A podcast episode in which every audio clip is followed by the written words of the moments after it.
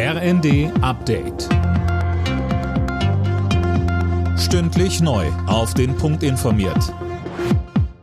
Ich bin Gisa Weber. Guten Tag.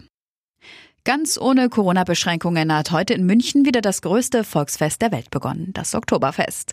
Zwei Jahre konnte die Wiesen wegen Corona nicht stattfinden. Dieses Jahr werden, wie sonst auch, wieder Millionen Besucher aus aller Welt erwartet.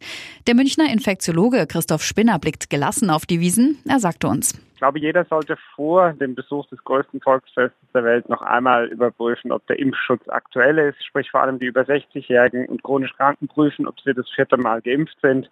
Und für diejenigen, die wirklich äh, echte vulnerable Gruppen sind, also Menschen mit relevanten Immundefekterkrankungen, denen würde man natürlich klar empfehlen, nicht ins Bierzelt zu gehen. Der russische Ölkonzern Rosneft will sich gegen die Treuhandverwaltung seiner deutschen Tochterfirmen wehren.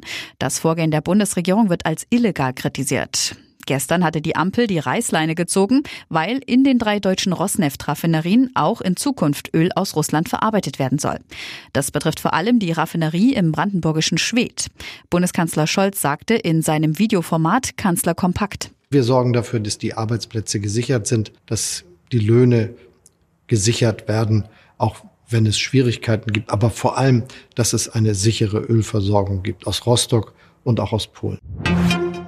Nach den Leichenfunden in den zurückeroberten Gebieten fordert der ukrainische Präsident Zelensky härtere Sanktionen gegen Russland. Moskau müsse wegen Kriegsverbrechen bestraft werden. Mehr von Tim Pritztrup.